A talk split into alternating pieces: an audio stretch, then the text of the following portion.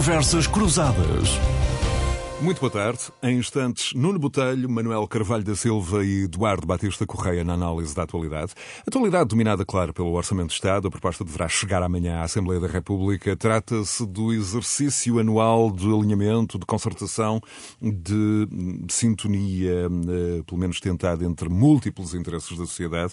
Um exercício liderado pelo Governo, a que pode também eh, apontar eh, o caminho. Nessa intermediação, o Governo deve ter em linha de conta os os impactos eh, dessas decisões na economia, porque daí eh, decorre também, evidentemente, o resultado prático eh, do Orçamento de Estado. Mais do que montantes fixados contabilisticamente, importa, dizem muitos economistas e atores políticos, a forma como documento pode influenciar os agentes económicos, pode influenciar as empresas, pode influenciar as famílias, que depois, mais tarde, vão potenciar o crescimento económico e, no limite, o sucesso do Orçamento de Estado, o sucesso das políticas orçamentais. Eduardo Batista Correia, professor universitário, gestor, CEO do Tagus Park, bem-vindo. É um gosto tê-lo eh, de novo entre nós. Viva. Eh, há quem defenda que eh, a articulação entre a política orçamental e as políticas estruturais, hum, essa articulação é, no fundo, a chave do crescimento económico e que em Portugal há uma tendência para, mais vezes do que nunca, a política orçamental ser usada como substituto e não propriamente como motor das políticas estruturais. Fazendo já a ponte para o que se vai sabendo deste Orçamento de Estado, eh, o Eduardo Batista Correia acha que eh, a observação colhe neste caso ou importa fazer este sublinhado na saída de um evento económico e sociologicamente tão disruptivo como uma pandemia. Uh, este tem mesmo de ser um orçamento de Estado, eh, passa a expressão mais eh, orçamental que estrutural. Bem-vindo, Eduardo. Viva! Olá, obrigado. Respondendo de uma forma simples à pergunta, este orçamento, eu não vejo grandes diferenças relativamente a este orçamento eh, na atitude e na forma como ele é construído. E como disse muito bem, os orçamentos deveriam estar alinhados com uma com uma visão estrutural do desenvolvimento da economia. Nós, acontece que em Portugal, eu tenho sublinhado isso muitas vezes aqui convosco, uh, não temos de algum modo, uma visão sobre o futuro nem a 5, nem a 10, nem a 15, nem a 20 anos. E, e portanto, os orçamentos são instrumentos de gestão corrente uh, que permitem, de algum modo, replicar uh, uh, o ano anterior com algumas nuances, com algumas negociações, que alguns setores saem mais beneficiados, outros setores saem não tão beneficiados. Uh, o pagamento de impostos, a carga fiscal é, uma vez mais, excessiva, tanto para as empresas como para os indivíduos. E, por outro lado, temos um Estado que engorda em termos de recursos humanos e cuja produtividade é hum, altamente questionável. E, portanto, não vejo rigorosamente nada de novo. Disse muito bem, saímos de uma fase bem diferente daquela a que o mundo nos habituou nas últimas décadas. O, governo aparece eh, e tem aparecido com uma solução miraculosa que é o plano de, de o PRR, a, a, chamada em linguagem mais popular a bazuca, a, que aparenta ser, a, aparenta ser a resolução para todos os problemas da economia portuguesa. É bom desmistificar este tema, não é. Os 16 mil milhões a fundo perdido correspondem a duas vezes a produção de aquacultura da Noruega, correspondem ao volume do turismo português e correspondem a cerca de 70% do produto que o Eiras faz.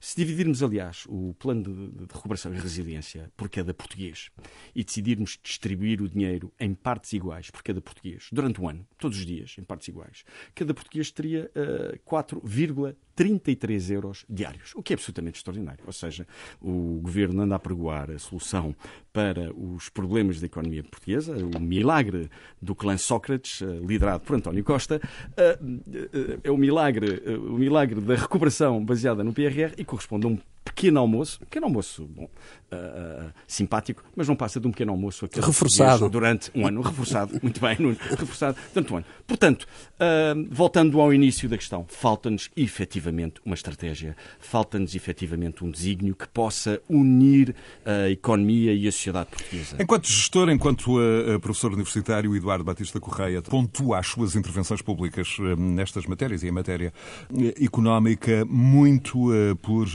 sublinhados hum, quanto à necessidade da economia portuguesa ser mais competitiva. Um, Corretíssimo. E, e, que um dos pontos mais débeis da política económica portuguesa tem sido, um, de alguma forma, a entrada no euro ter descurado, ou neste caso a política governamental, ter descurado questões tão decisivas como a competitividade. Do que se vai sabendo deste Orçamento de Estado, como é que, como é que estamos neste, neste item tão decisivo?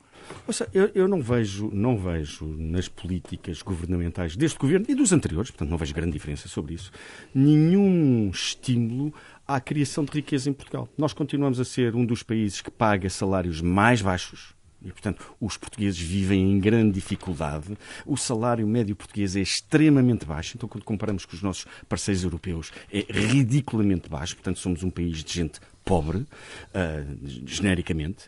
Uh, não temos, não temos uh, no fundo, incentivos à meritocracia e ao aumento da produtividade. Não temos incentivos a uma maior participação de todos os agentes económicos no desenvolvimento da economia e, portanto, a economia desenvolve-se com os agentes que lá estão, humanos, tecnológicos, científicos e de capital. E, no fundo, nós somos muito débeis nestas frentes todas e a ausência de uma estratégia, volto a sublinhar, a ausência de uma estratégia só agrava o problema e, portanto, não, não, não encontramos nenhum caminho que, em conjunto, possamos percorrer. Uma nota apenas: eu não tenho rigorosamente nada quanto, a, quanto à integração da nossa economia na zona euro e termos como moeda o, o euro. Uh, é, no fundo, uma tradução monetária. Poderíamos ter outra qualquer moeda, poderíamos ter até instrumentos de política monetária que não resolvia o problema da economia portuguesa. Há, mu há muito quem defenda que, se tivéssemos uma moeda própria, poderíamos resolver os problemas. De outra forma, não poderíamos. E, evidentemente, não poderíamos. Muito bem. Sobre salários baixos, um, tem falado quase toda a sua uh, vida pública o Manuel Carvalho da Silva. Manuel, bem-vindo. Pergunto-lhe se uh, vamos ter um orçamento mais orçamental, passa redundância, que estrutural também atendendo às circunstâncias, hum, enfim, de alguma excepcionalidade que é a saída da pandemia. Manuel, bem-vindo. Um, um, abraço aos meus companheiros de, de, painel e, acima de tudo, um cumprimento a todos e todas as portuguesas que nos ouvem. Eh, a questão que coloca é muito interessante porque me, me propicia, desde logo, uma observação. Eh, nós, o nosso país está numa situação de crise económica e social. Não é uma crise económica, é uma crise que é económica e social, ou se quisermos, usando uma só palavra, económica ou social. E, e isso marca, eh, provoca marcas que têm de ser tidas em conta, e muito, na elaboração de um orçamento de Estado. Ou seja, os recursos identificados no Orçamento de Estado e aquilo que, a partir do, da discussão do Orçamento de Estado, se possa vislumbrar e mobilizar, dirigidos quer ao setor privado, quer ao setor eh, público, quer à economia social, têm de ter esse objetivo central de que as respostas são respostas de ordem económica ou social. Ou seja, é, é, o setor económico privado não pode estar a reclamar um uh, um apoio que é, que, é visível, que é necessário, uh, desligado da responsabilidade social e deixando o social ao, ao Estado. E a direita, as forças de direita estão uh, a bater esta tecla e, do meu ponto de vista, erradamente, porque, repito, toda a disponibilidade tem que ser para respostas articuladas. E posto isto, eu diria que este Orçamento de Estado, acompanhando até a reflexão que já estava a ser feita, devia ser mais estrutural que orçamental, para usar a vossa linguagem de introdução. Ou seja, eh, trata-se de um Orçamento de Estado que, de forma direta ou indireta, é reforçado pela, pelo, pelos recursos do PRR, não é? Eh, recursos esses que devem ser utilizados eh, com uma visão estratégica e, portanto, com objetivos estruturais muito claros. E, eh, e eh, posto isto, eh, eu direi também que eh, as forças de direita, e é curioso porque neste caso é, é com uma pluralidade que vai do Chega ao PSD centram-se numa perspectiva orçamentista e não saem disso. E, portanto, e depois entram em contradições. Não têm uma proposta para a realidade do, do, do país, mas têm objetivos. Mas eh, permitam-me terminar só com cinco notas curtíssimas, que é é preciso apoio às empresas, certo? Agora, não pode ser apoio que canalize fundos de forma direta e sem o Estado poder canalizar meios para políticas públicas que respondam a necessidades eh, prementes no, no, para a sociedade portuguesa, quer no plano social, quer no plano económico. Isto diz o quê? Diz também, e um segundo aspecto, é preciso, reclama-se redução da despesa pública. Bem, mas é preciso resposta aos grandes problemas sociais. E uma coisa choca com a outra. Como é que se gera articuladamente isto? O abaixamento generalizado de impostos choca com a, reivindicação, que também deve estar sobre a mesa, da diminuição da dívida. Ou pelo menos em parte choca. É preciso saber articular as coisas. A secundarização, a secundarização do consumo interno eh, choca com eh, a necessidade de respostas a carências gritantes de mais de 2 milhões de portugueses, mas não só.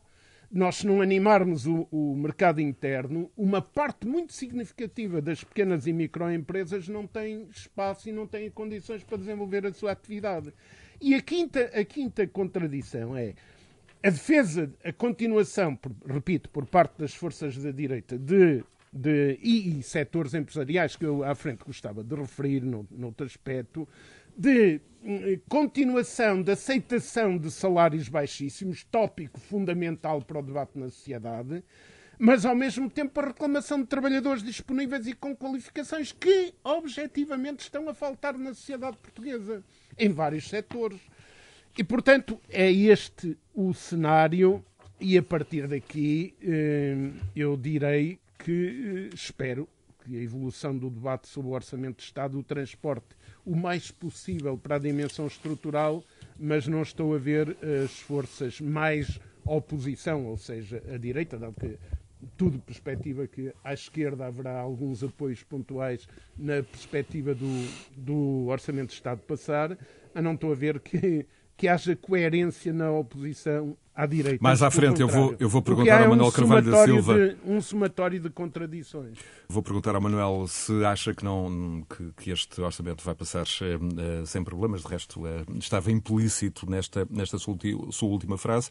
Nuno Botelho, empresário, líder da Câmara de Comércio e Indústria. Nuno, uh, vamos ter um orçamento. Um, contas do Estado mais orçamentais que estruturais? Bem-vindo. Boa tarde a todos, boa tarde ao, ao Manel, ao Eduardo e aos nossos ouvintes, em particular, a ti José Bastos também.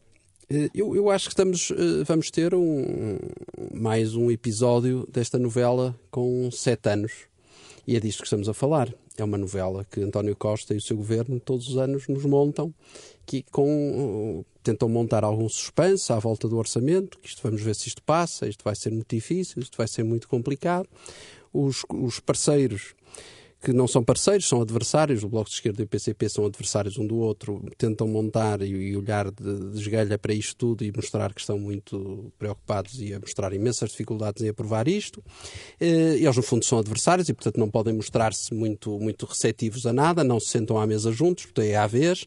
António Costa tem a sorte de sentar-se à vez e, e, como é jogador, joga com isso e, portanto, consegue ir ludibriando um e outro e prometendo aqui e ali um fogacho aqui e um fogacho ali, e eles vão caindo nessa, nessa ratoeira, e é, portanto neste sétimo episódio, que vai este ano, eh, estamos mais uma vez com isso, em que António Costa aparece com um ar muito dialogante, muito uh, interessante, porque parece que está a levar a água ao seu moinho, os outros parceiros ou adversários aparecem com um ar quem está a conseguir umas enormes bandeiras e vai ser extraordinário, à custa sempre da mesma receita, que é aumento da despesa pública. Aumentos salariais normalmente para a função pública, mas que já, já se percebeu que vai ser difícil, mas apesar disso custam sempre uns, uns, umas centenas de milhões de euros.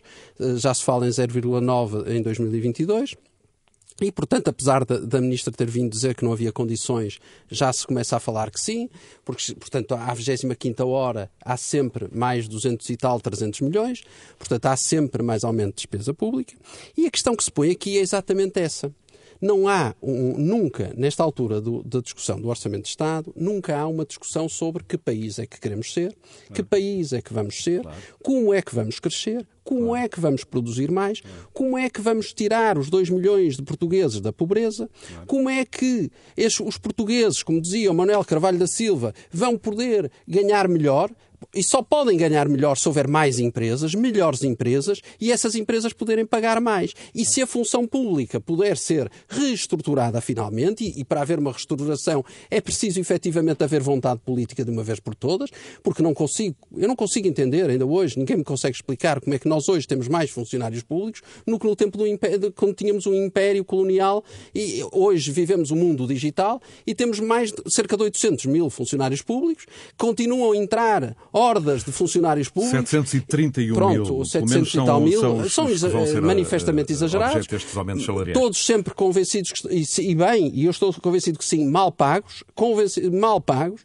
Uh, temos uh, exemplos. Emprego uh, para a vida, emprego para a vida emprego para uma vida, venha a crise que vier, tem sempre garantido, são mal pagos, mas têm essa benesse, ao menos. São eu, eu até conto aqui muito mal são, mas têm emprego não, para a vida. Isso é a única coisa que eu posso é uma dizer. Má gestão da coisa. Mas é muito mal gerido. Se calhar seriam muito mais felizes no, na, na, iniciativa privada, noutras funções, claro. noutras coisas, podiam ser reformulados, reestruturados e escusávamos ter 730 mil. Eu, é eu, conto até uma história engraçada a propósito disto, agora até a propósito de teletrabalho. Eu, eu, eu tenho amigos na, na, na, num, num, canal público de televisão, já agora pode, toda a gente imaginará qual é, que é fácil, e, e, e que me contava a história maravilhosa de, de, de, quando foi esta história da pandemia, operadores de câmara que faziam canais, teletrabalho. Canais públicos de televisão, há vários. Há vários, não é? Exato, pronto, vou ficar assim. E, Organismo público de televisão, exato, um. Canais de televisão, há vários, e que operadores de câmara que faziam teletrabalho. Portanto, eu pergunto qual é o o operador de câmara que faz teletrabalho e dizia-me essa pessoa a rir-se. Eu estou convencido que quando isto acabar as pessoas já não regressam e ninguém nota que eles fazem falta. Portanto, é disto que estamos a falar, é disto que estamos a falar num país desorganizado, desestruturado, numa administração pública de facto absolutamente ineficiente e inoperante. E, portanto, desse ponto de vista, este orçamento não vai dar resposta a nada destas questões.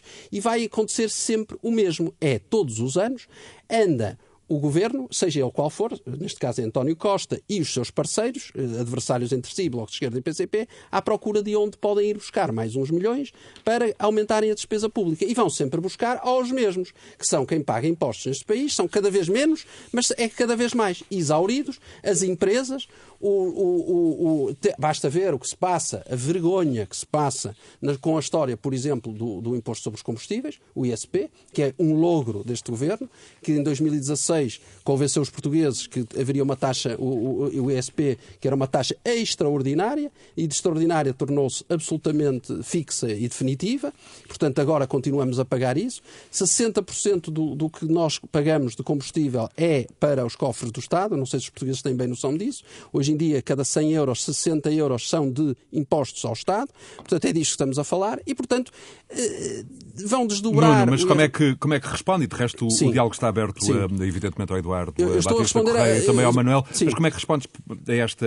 O Primeiro-Ministro esteve esta semana no Parlamento e deixou absolutamente claro que não vai haver, muito antes pelo contrário, nenhuma redução no preço dos combustíveis, com, que de resto continuam com os preços a subir, até seguindo a lógica do preço do petróleo, com o argumento de que são um passo no sentido das alterações climáticas. É, mas o Sr. Primeiro-Ministro esquece o resto do país. Ele deve estar a falar só para os habitantes de Lisboa que são eh, abastecidos por transportes públicos de qualidade e que, que têm o metro de Lisboa. E esquece-se, por exemplo, quem mora em Alfândega da Fé, em Vila Flor, em, em, em, Mirandela, na Guarda e que tem que levar os filhos à escola e não tem outro, outro meio se não levar no seu próprio carro e ainda não tem a capacidade de ter carros eletrificados porque custam caro e que não tem essa possibilidade. Porque eu não vejo como é que os portugueses ou, por exemplo, como é que um médio empresário que, por exemplo, vende peixe, compra peixe em Aveiro, no Porto de Aveiro, e vai vendê-lo a Viseu, ou, ou, uma aldeia numa, na, na, beira, consegue vender peixe e, e, como é que faz? Não leva, não leva o, o seu caminhão? Deixa de ir? Eu, eu não consigo entender que visão é esta do mundo que pensa que as alterações climáticas justificam tudo, até aumento de impostos. Nós não podemos viver num mundo em que as alterações climáticas justifiquem tudo. Nós não vamos viver num mundo em que temos um país limpo de alterações climáticas, mas sem, sem pessoas e, ou com, só com pobres e pessoas que não têm capacidade de pagar eh, e andam todos de burro, ou a cavalo, ou a pé, porque não têm outra forma de se locomoverem. Portanto, desse ponto de vista, este, este orçamento, e respondendo de forma muito direta, não responde estruturalmente a nada. Aliás, e a propósito do PRR, eu tenho referido isso várias vezes, neste PRR falta aquilo que em Espanha eles classificaram como o T. Em Espanha é PTRR, é o Plano de Transformação, Resiliência e Recuperação. Falta o T de transformação. Há um desígnio imposto pelo governo. Há, por exemplo, a, a criação de um carro elétrico. Um governo, um governo socialista. socialista. Portanto, ele, e com o, o apoio António Costa podia ir lá uh, do aprender equivalente político ao uh, Exato. Bloco de Esquerda. Podia ir lá aprender com, com, com o Sr. Sanches como é que isto se fazia, António Costa. Mas não. Aliás, ele deu uma entrevista a Miguel Sousa Tavares em que disse que não lhe competia a ele uh, dizer como é que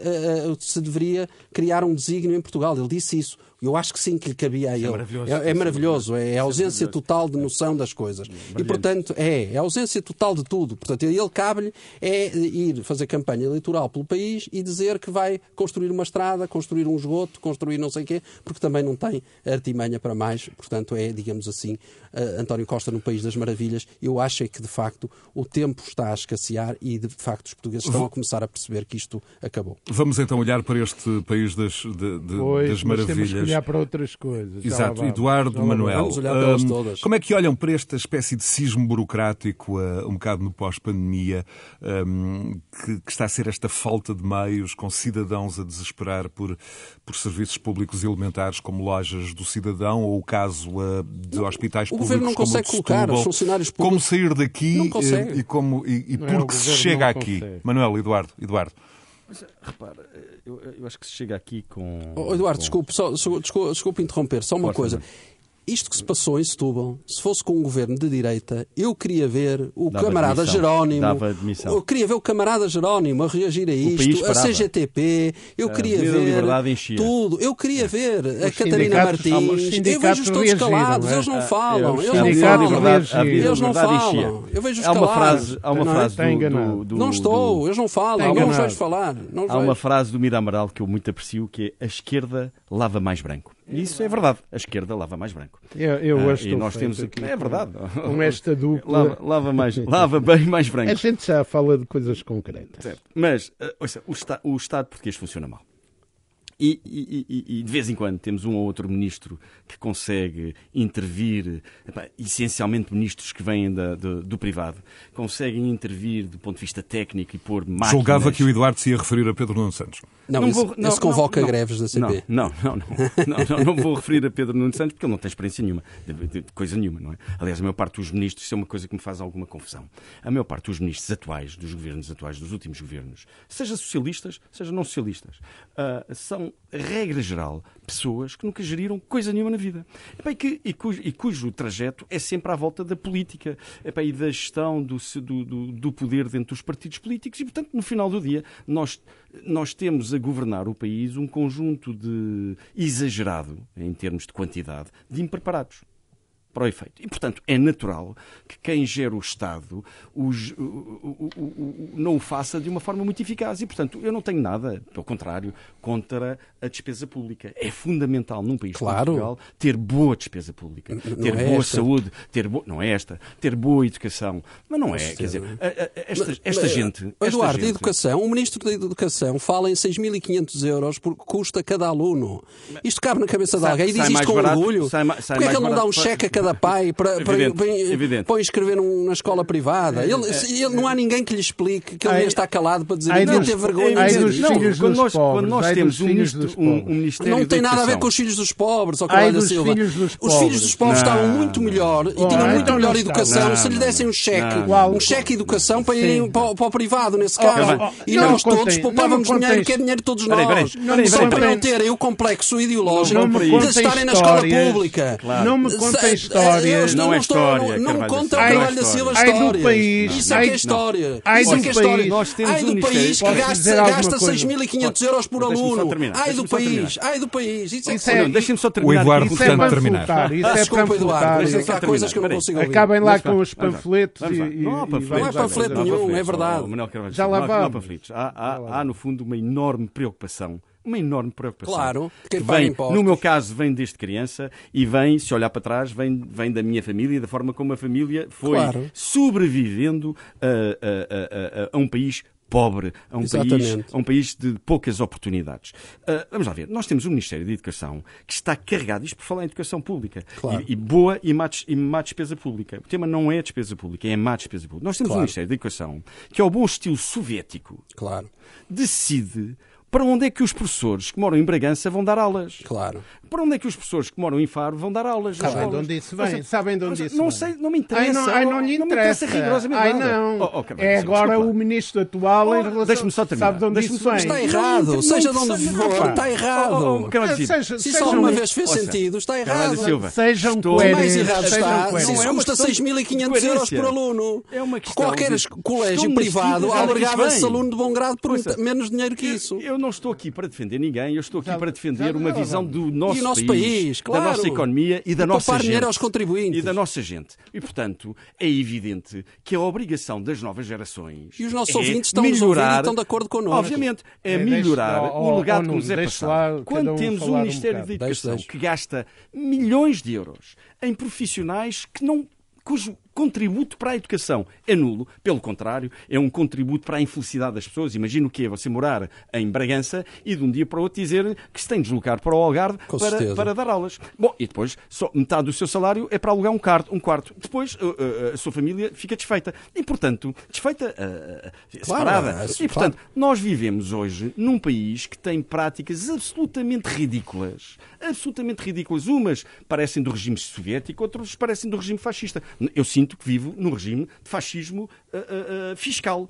E, portanto, quer dizer, vivemos no meio de uma ditadura soviético-fiscal oh, terrível. Ai, mãe. E, portanto, isso impede, efetivamente, de acabar com a pobreza em Portugal que é, eu percebo, há aí umas teorias um bocado conspiratórias, mas quer dizer, eu começo a achar que estas teorias fazem sentido. eu diria que a, a base eleitoral coisa, da esquerda é mais nos pobres e, portanto, terminar com os pobres é uma chatice. Claro. Eh, portanto, eh, claro. é terrível. Vivemos na pobreza e insistimos é. em viver na pobreza. Isso é que rende. O, Manuel, claro, o, o, o, Eduardo Batista Correia referia esta questão da educação. Eu quero, quero uh, e eu, eu recordo que uh, a semana passada o Luís Aguiar Conraria referia aqui neste espaço um, ehm, eh, a questão da educação, dava até o exemplo eh, de, de, de sua própria filha, que não tinha, eh, nesta altura ainda, professores de uma série de disciplinas. Esta, esta semana soube-se que cerca de 30 a 40 mil alunos continuam sem aulas por, por falta de professores, sobretudo de matemática, exato. química, biologia, inglês, exato. disciplinas exato, mais afetadas. Um, eu, como... eu, só, só para mandar um abraço ao Luís, que teve uma semana difícil, queria mandar um grande abraço ao Luís, de todo, acho que todos nós, um grande abraço Extensivo, ao Luís. Uh, claro, de, de, de, todos quanto, uh, quantos fazem o, o Conferências Cruzadas. Manuel. Essa questão é, é interessante, porque aquilo que acaba de ser panfletado aqui no, no, com a intervenção dos meus estimados companheiros de debate. Panfletado? É, panfletado, não. Panfletado, é, Manuel Cavalho. É, calma, Desculpa, com, mas deixa, com, com a adjetivação, tenha calma com a adjetivação. Deixa, deixa a minimizar, está, está, a minimizar está, Assim não digo nada. É, melhor, é para dizer isso, mas não dizer nada. Essa introdução é, terrível, Manel. Desculpa, não, não, nem deixa dizer nada. É uma introdução terrível. É uma introdução terrível. Vamos lá então, Manuel.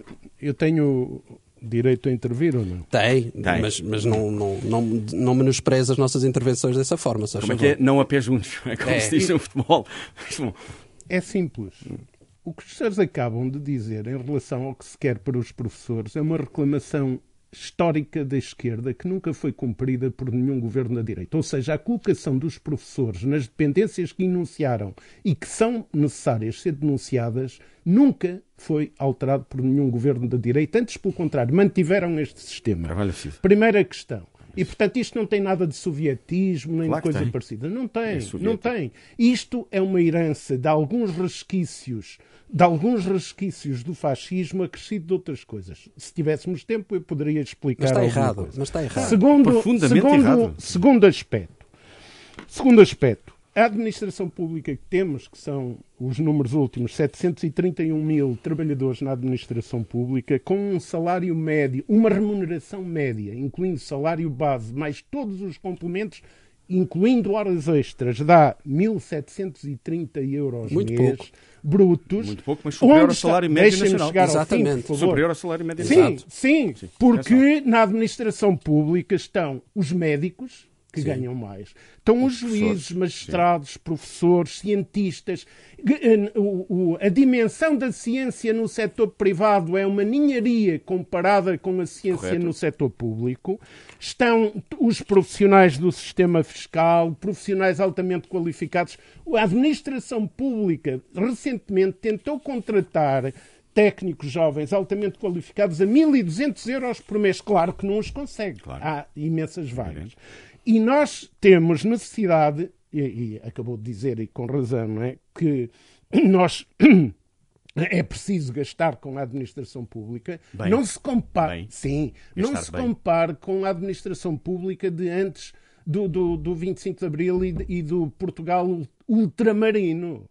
Nós, felizmente, conseguimos um Estado social e, felizmente, a escola, do Claro nosso sim, a escola claro pública do nosso país, com todos os defeitos que tem muito, tem produzido mais qualidade do que aquela que, o- que a estrutura da economia da Maneira sociedade digital não é normal estes Ou seja, É eu termino o raciocínio, eu termino o raciocínio. Faz Ou seja, ou seja, é por isso que nós temos milhares e milhares de jovens portugueses com formações diversas que imigram. E imigram a custo zero para os outros países, porque a nossa estrutura eh, da sociedade, com a dimensão pública, Não com a dimensão privada, não, Não gera, gera condições. não- claro. Ou seja, a escola está melhor que a sociedade, apesar da escola estar cheia de problemas.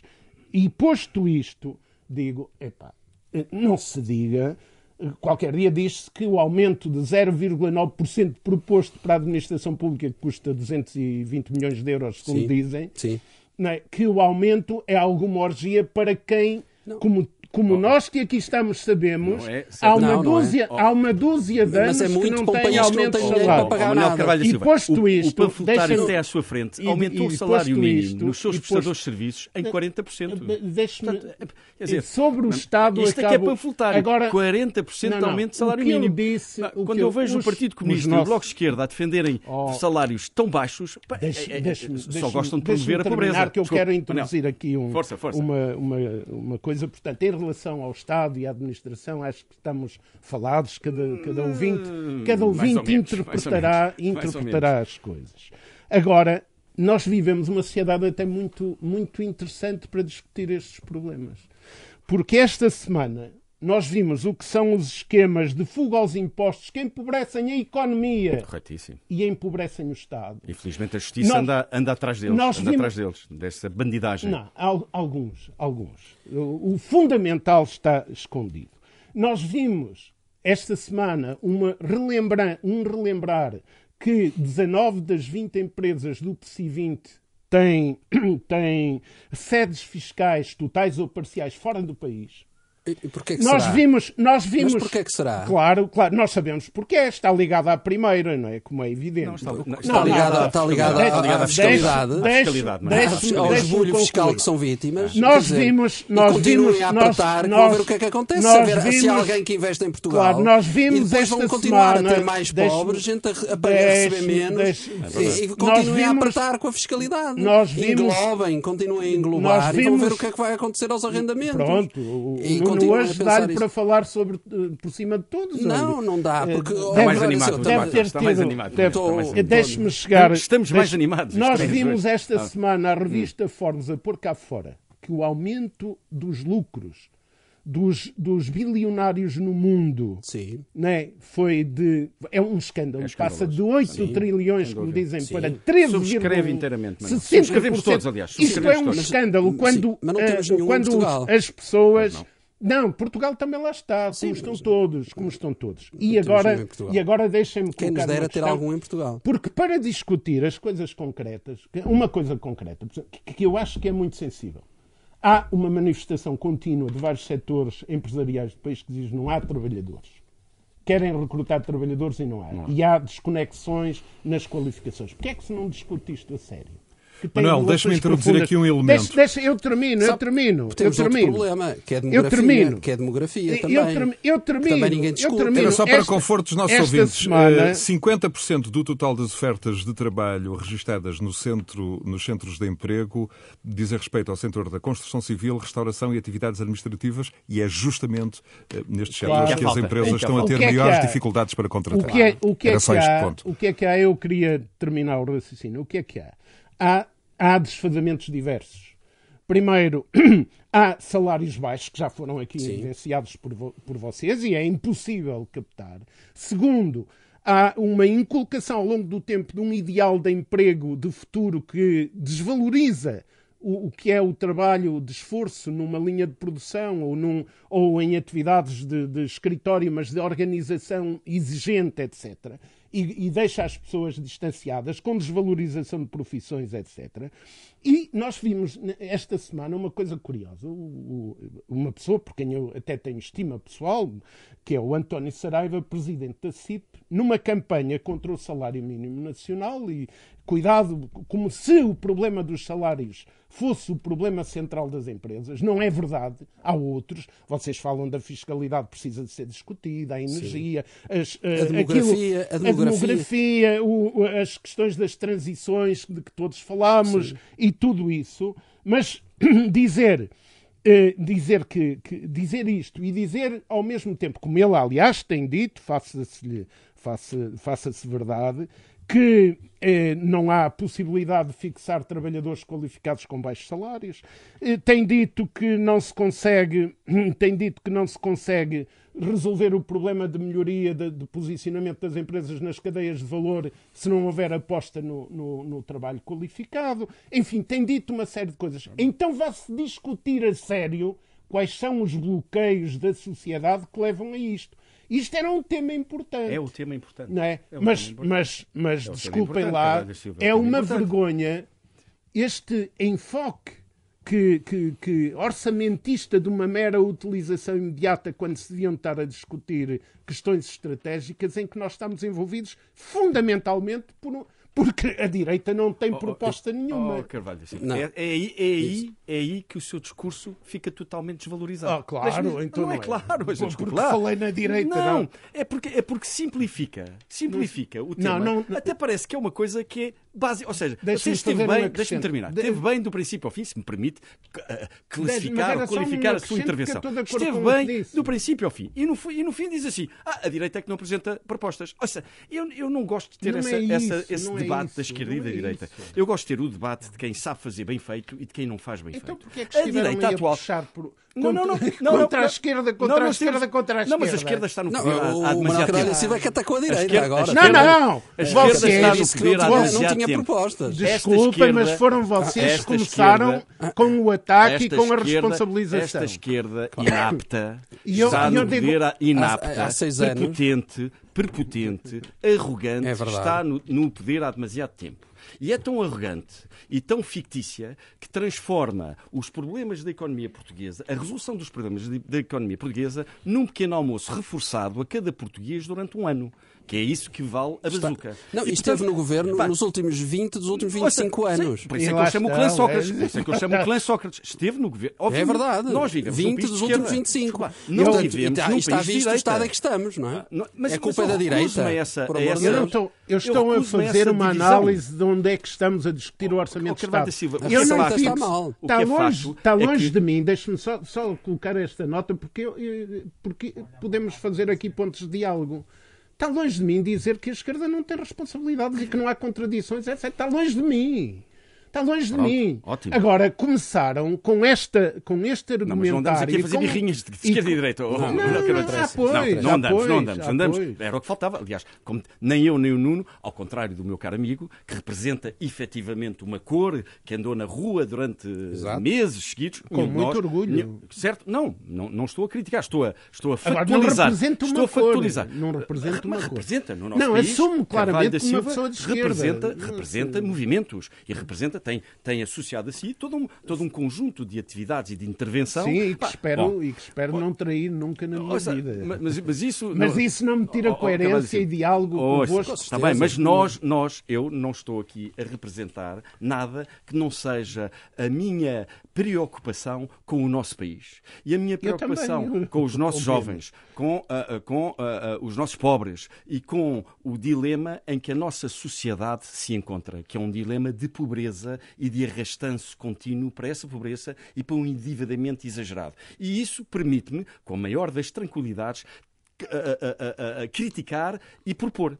Independentemente, epá, independentemente, não estou aqui a defender ninguém, independentemente de quem está no governo. Quem está no governo na esquerda está, quanto a mim, há demasiado tempo. Concordo que a direita não tem neste momento uma alternativa que seja assim Sim, tão sim. excitante quanto isso. Sim, E, também de barato isso. Mas quer dizer, não vejo, não, em termos de qualificação e de capacidade para resolver os problemas do país, não vejo na nossa ah, classe política atual nenhuma proposta que se possa, no fundo, dizer vamos atrás desta proposta. E, portanto, nós temos um problema estrutural que é a ausência de uma de visão. com É uma ausência de visão muito ampla no nosso espectro político, porque, em última instância, é da política e dos políticos que tem que emergir essa visão. E nós hoje estamos muito despidos de líderes, de visões Falta um que- modelo, que, de, um unam, modelo de que crescimento unam do os país, um modelo portugueses de à volta, Aliás, à volta todas, do desafio. Oh, oh, Eduardo e, e Manel, ah, reparem uma coisa: todas as intervenções públicas de comentadores de de- de- de- no espaço público são à volta de quê? Como é que vamos, de mão estendida, a Bruxelas, obter o dinheiro para o PRR? Como é que vamos conseguir o PRR?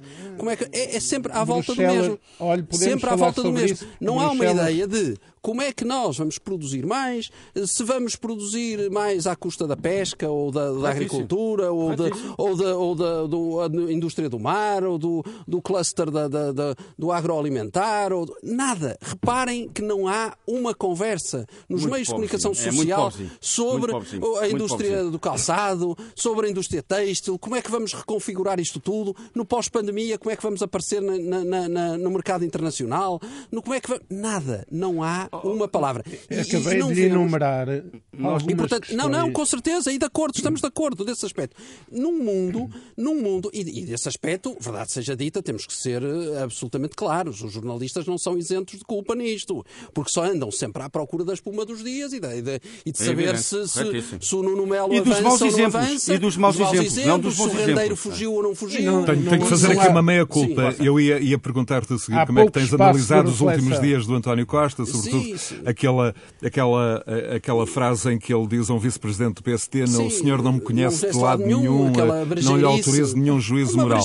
Mas com essa crítica ao- aos na jornalistas, eu retiro completamente da é mesa esta pergunta. Eu acho que uma má criação. Que Já não a vou formular, já não a vou. Ignora isso, completamente, já não. Eu nem conhecia isso a António Costa e surpreendeu-me que acho que António Costa devia estar num mau dia que nem é o género dele. Este tem que ser um Não é jornalismo de profundidade, não lembram-se de, não, vocês não lembram-se de. António Costa a agredir ah, um velhote, idoso, um idoso. um numa- no final de uma... é verdade. António Costa, António Pois, Costa um foge-lhe... é, não, mas isso já foi há uns anos. é. Foge-lhe foge o pé para o chinelo. Agredir verbalmente É, foge, eh, foge, e com verbalmente. É lamentável, É, lamentável. É o estilo que eu. Pronto. Mas, mas de facto, desse É um de bocadinho vista, arruaceiro. É, é, deste ponto de vista, de facto, o jornalismo também está um bocado eh, podre, um bocado carente, um pouco doente nesse aspecto. E, portanto, eu acho que há aqui também muito de. de- Eu não de- confundo jornalismo Ah, com, pronto, com oh. objetivos e com, e com marcas dominantes Pronto. dos grandes meios de comunicação. Pronto, Eu acho que é eh, preciso dis- Vamos distinguir aí, que há então, nuances. tudo bem, tudo bem, com certeza. Então vamos, vamos,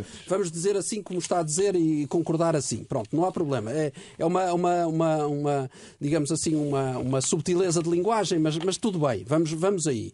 Eh, mas o que eu acho é que, desse ponto de vista, nós estamos, de facto, também aí muito, muito pobres. E, portanto, o que andamos a discutir é sempre se, se, se apanham o rendeiro, se apanham o não sei quê. E, e esse- desse ponto E uma de das vista, não há críticas que- discussão que surge tal- regularmente- o tal transformação que o nosso país precisa. É que também o jornalismo não faz um trabalho de, de benchmarking, de comparação com outras eh, Nada. realidades, Ninguém suscitando também essa, essa, essa ninguém dúvida. analisou o plano de resiliência, por Posso- exemplo. posso- ninguém Manuel. analisou, desculpe só uma coisa, ninguém analisou o plano de resiliência, por exemplo, quando se falou aqui, falei aqui neste programa, que o plano de resiliência espanhol e italiano considerava, por exemplo, verbas para a área do turismo, isto foi falado aqui, e, eh, eh, e que o nosso não previa. E, e, na altura, depois, fomos verificar, tal não acontecia, isso era uh, um facto, e meses depois percebemos que não era já possível no PRR incluir essas verbas, mas o governo, verdade seja dita, apressou-se no, no, no 2030, no PT 2030, incluir verbas nessa área para o turismo, por exemplo. Mas agora isto mostra que não há uma atenção a uma área que tanto tem produzido e agora está a ser tão atacada que é monocultura, é não sei, mas produz uh, emprego qualificado, produz exportações, tem valor acrescentado, deve ser acarinhada o turismo. E, portanto, desse ponto de vista, eu portanto, acho que. Diretamente, uma das propostas que faz é também uh, maior atenção dos órgãos de comunicação, por exemplo, à realidade do, do país vizinho, por que exemplo, esta semana, Manuel, tra trazia também grandes novidades relativamente às rendas de casa e, sobretudo, à população mais uh, jovem. Exemplo, por exemplo. Incidentalmente surge, surge este dado. Olha, Manuel e Eduardo, intervenções para, muito, para, mudarmos de página e encerrarmos muito, este ciclo. Muito, sim, muito telegraficamente. Os exemplos que vêm de Espanha esta semana mostram que aquilo que está a ser discutido ou que se anuncia como cedências à esquerda de, para apoio aos jovens, etc., são migalhas, migalhas comparadas com o, o, o que é avançado em, em Espanha. Mas, eh, dando por adquirido que há pouco espaço para reflexão efetiva, eh, contudo, nós temos a obrigação de pegar em algumas coisas concretas. Por exemplo, o, o, o Nuno estava a falar do turismo. É verdade, é verdade o turismo, mas não, não se pode ver o turismo num absoluto, porque há dimensões do turismo que devem ser acarinhadas, sim senhor, mas nós não podemos, nós estamos condenados se não melhorarmos o perfil da nossa economia. Isso é claro. E, portanto, há um debate sobre em diversos setores, incluindo no turismo, para haver mudanças, claro. para nos colocar noutra posição é nas cadeias de valor, para vermos naquilo que é novo, não é? e a discussão estru estratégica, estrutural, que aqui falávamos que é necessário e que devia estar a ser feita em torno do. Os, ou a propósito do Orçamento de Estado. Essas, essas matérias, é preciso umas, isto. estranhos. E, e depois, oh, e reconhecer, e já agora, e, e, ter em conta outra coisa, é que, sim senhor, nós somos membros da União Europeia e, e temos que procurar. Uh, exercer a nossa condição de membro com efetividade e também termos acesso àquilo que podemos ter, mas a União Europeia está numa situação de crescendo, em crescendo de problemas. Claro Esta semana também vem indicadores, Polónia, Polónia, indicadores claro. muito perigosos, claro, como é a questão da Polónia. Depois, há erros que são evidentes. O Nuno, eu, eu termino com isto, Nuno. O, o, o Nuno fez referência ao, ao, teletrabalho em excesso na administração pública. Por exemplo, um erro crasso é o da ministra logo no início ter dito que pensavam que 25% a 30% dos trabalhadores da administração pública podiam ficar no futuro em teletrabalho. Isso é um absurdo. Claro. Não há nenhum estudo sustentado. Claro. Antes, pelo contrário, o que é que se viu nas lojas do cidadão Evidente, e noutros sítios? o caos completo. Há falta de, de falta trabalhadores de meios, presentes. Já havia, claro. E criou-se criou a ideia uma das coisas que mais me impressiona claro. é o número de pessoas. Eu fui daqueles que andei até pela minha cor, como há pouco era dito, né? ou seja, pela minha identidade na sociedade. Certo, claro. andei, e certamente vocês também em alguns aspectos referiram, a dizer: atenção, o tempo da pandemia é um tempo de exceção.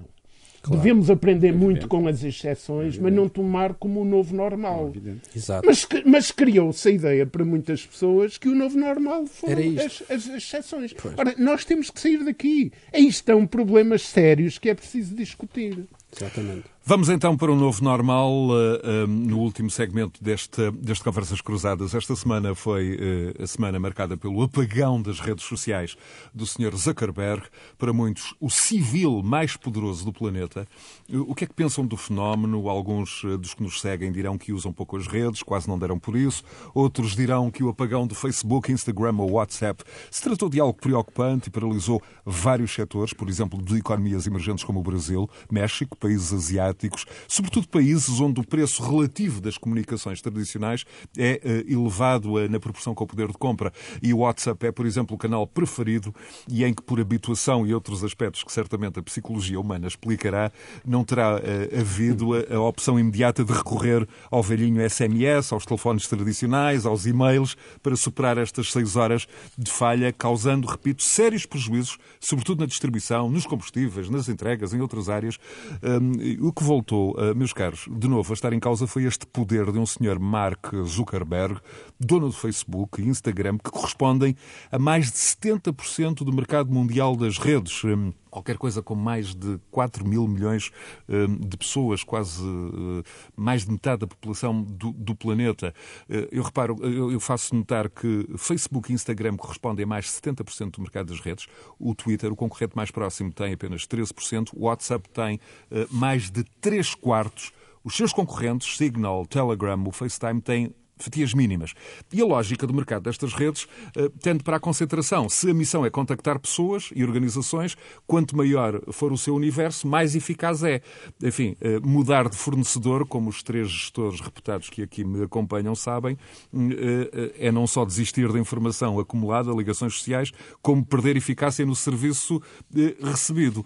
Como é que olham para este homem que controla algoritmos que questionam a saúde das democracias, que tem parte da economia mundial Mundial na mão, pelos vistos, que não precisa de ser regulado e ainda não o referi. Foi a semana em que eh, uma sua ex-funcionária, Frances Hogan, uma engenheira de informática, uma denunciante, uma whistleblower, eh, que vem do interior do império Facebook, veio repetir o que se sabia o Instagram é particularmente nocivo à saúde mental uh, de jovens, sobretudo do sexo feminino, e de resto o Facebook, diz ela, sabe disto e nada faz para contrariar. A bola é ah. Quem? Bom, começo, começo, começo eu, já agora. Eduardo. eu diria que temos aqui três ou quatro áreas bem distintas para análise. Vamos começar com o apagão. Bom, o apagão é, é, é, é no fundo, um acontecimento na economia digital muito idêntico a um conjunto de outros acontecimentos que a história nos habituou na economia mais físico-real. Lembro-me de há relativamente poucos meses o canal do Suez ter ficado entupido uh, com, com, com, com um petroleiro que de algum modo entrou mal. E isso causou uma disrupção no abastecimento de uh, petróleo numa série de locais do mundo. Uh, lembro-me, lembro-me, nós felizmente ultimamente não temos vivido uh, coisas dessas, mas a minha experiência em Angola passou por ter um conjunto de apagões elétricos uh, diários, constantes, e portanto, quer dizer, é a vida. Isso acontece, são as falhas técnicas. Os outros temas a mim parecem bastante mais relevantes. Ou seja, o poder que estas instituições têm sobre. Que este homem, Mark Zuckerberg, que este homem tem sobre, ou seja, sobre a, a vida das empresas, sobre a vida dos indivíduos, porque no final do dia têm acesso a, a, aos detalhes mais íntimos da vida de toda a gente no planeta. Bom, esse, esse tema preocupa muito mais do que o apagão. O apagão considero uma falha técnica uh, que, é, que é esperada e, e, e, que é normal que aconteça aqui e ali ao longo, ao longo da vida das organizações e dos mercados e que, e que de algum modo replica outras que no mundo mais físico foram acontecendo ao longo da, da, da história. E, portanto, o tema da regulação e do controlo do acesso a esta informação e da repercussão que este tipo de movimentos uh, uh, uh, sociais têm na saúde mental, nomeadamente dos mais jovens, eu penso que esse é é o tema que deve ser pensado, debatido e deve, de algum modo, integrar as políticas de educação e de controle da informação e privacidade das pessoas e das empresas. Concordo, Eduardo, com uh, o, que, o que esta whistleblower Francis Hogan propôs no Congresso esta semana, uh, a criação de um órgão governamental para supervisar diretamente estas empresas tecnológicas. Uh, é um passo é um passo. Não sei se resolve o problema, mas é um passo. É um passo. Ou seja, estas, estas, estas organizações que têm acesso a informação, informação é muito poder, obviamente, sabemos isso ao longo da história, uh, e têm acesso de forma uh, simples, direta, a informação sobre pessoas uh, e sobre organizações, devem, no fundo, ser observadas. Não sei se é uma entidade governamental, não faço a mais pequena ideia. Sinceramente, não pensei sobre o assunto, mas que é um primeiro bom passo, é, na, é um passo na direção certa. Muito bem. Não sei Sim, se resolvemos não... o problema dessa forma. E eu ia ao Nuno eu, eu e depois, começo... e depois uh, o Manuel iria concluir, uh, uh, se me permite. Nuno ah, estava a fazer a ligação. e Manuel, há, há, quem defenda que na história da humanidade nem o mais poderoso dos imperadores, sobre os quais podemos, podemos ler nos manuais de história, teve na mão o poder que este senhor, este jovem Zuckerberg, tem nesta altura. como se viu, quase metade da economia mundial na mão, tem algoritmos que influenciam eleições. Veja-se o caso Cambridge Analytica na eleição uhum. de Trump. Um, depois, em 2018, surge um novo algoritmo que diz o Wall Street Journal esta semana ainda é pior e, por exemplo, destaca mais os discursos extremistas e negacionistas. Temos que saber Sim. que o Facebook é uma empresa onde tudo o que é emoção eh, é usado para ser convertido em lucro potencial, em transações publicitárias, Sim. mesmo com menores de idade. Não é? e, e, e, gerar reação, e quanto mais reação houver, mais lucro e sucessivamente. Não, é, essa tua imagem é muito feliz e eu acho que nós estamos perante, de facto, um desafio muito global, em primeiro lugar, e muito difícil de resolver ao mesmo tempo, porque de facto eh, o Sr. Zuckerberg tem de facto nas, nas mãos um poder eh, muito difícil de controlar. Uh, e de facto, por mais regulação que exista, vai ser sempre muito difícil e vai ser sempre muito possível uh, uh, ele escapar a estas regulações e aos ditames que nós possamos eventualmente regular. E, e, isto é tão complicado e, tão, e, o poder dele é tão grande que nós podemos olhar para as eleições no Brasil e verificar aquilo que se passou, podemos olhar aquilo que se passou no Brexit. Em particular com o WhatsApp. Com o WhatsApp, exatamente. E ou, no Brasil o WhatsApp tem uma força brutal, portanto as pessoas usam o WhatsApp e não usam as, as, as normais telefones e chamadas telefónicas. Usam Até porque, de facto, como referia, por exemplo, o preço das é, SMS é muito é, elevado, é, os pacotes eu, não existem tal como os concebemos na Europa. É, o WhatsApp e teoricamente tem mais, então, é menos controlado. Menos controlado. E... Teoricamente, teoricamente, teoricamente, teoricamente, Percebemos que não, que o algoritmo tudo vigia. É tudo vigia. Uh, e, e, temos a questão também, por exemplo, do Brexit e a forma como também uh, tudo foi controlado também de, e maniatado dessa maneira. Uhum. E para não falar do, do, poder que teve, por exemplo, no, na gestão e na eleição e na gestão de Trump, por exemplo. Isso dá uma imagem daqui, do poder. E até na invasão do Congresso, que por vai exemplo, fazer agora um ano. Isso foi o epílogo final e aquele episódio tristíssimo final.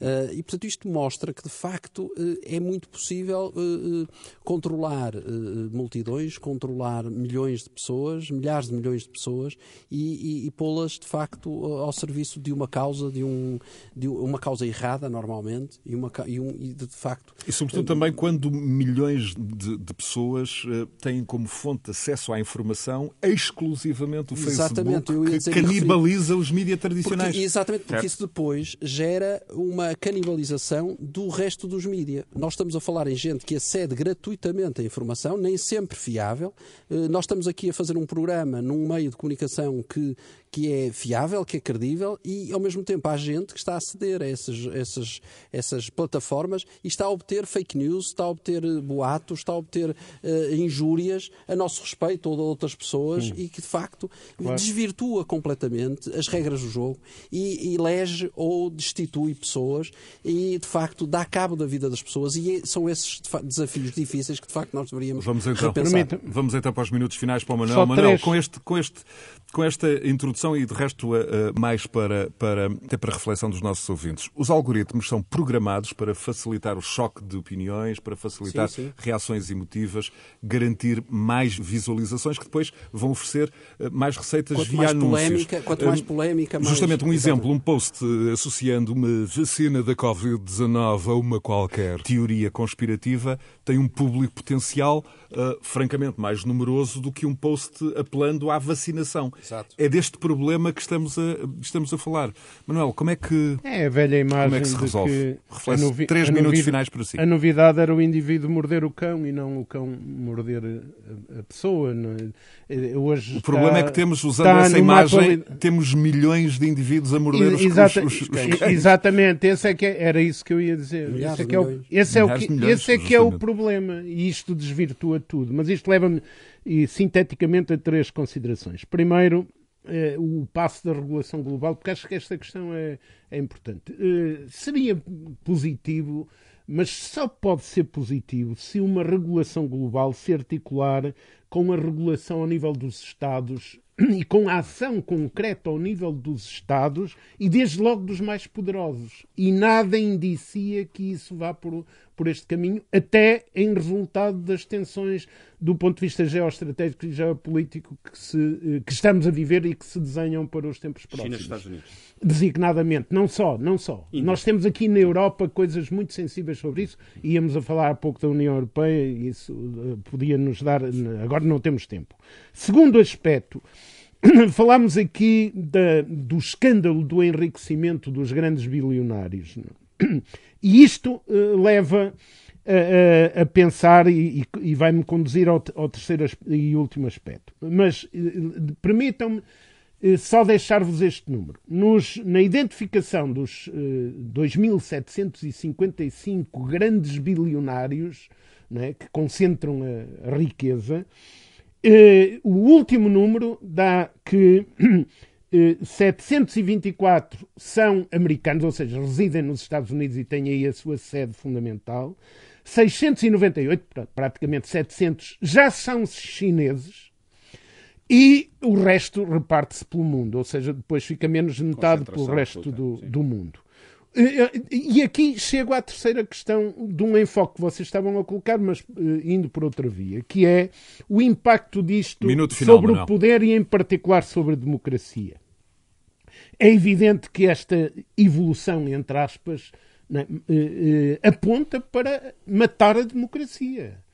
Eh, e matar, matar as liberdades, matar a democracia no sentido até de dizer matar as liberdades e matar os direitos das pessoas individuais e coletivos e até os direitos das organizações vistos no funcionamento democrático das sociedades, onde se incluem as empresas, como é evidente, e que ficam vulneráveis.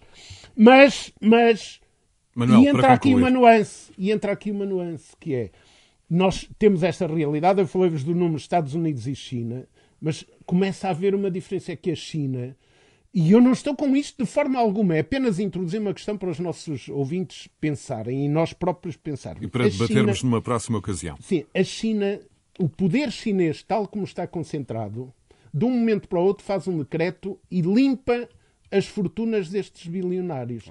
E atenção, como é que vamos lidar com isto? Manuel aqui Carvalho do Ocidente, Silva. aqui do Ocidente. Manuel Carvalho da Silva, Nuno Botelho e Eduardo Batista Correia, mais um Conversas eh, Cruzadas, eh, disponível a qualquer hora em rr.sa.pt e também na sua plataforma favorita de alojamento de podcasts, como sejam o Spotify, o iTunes, o Google Podcast, o Listen Notes, SoundCloud e outras. Continuação de bom domingo.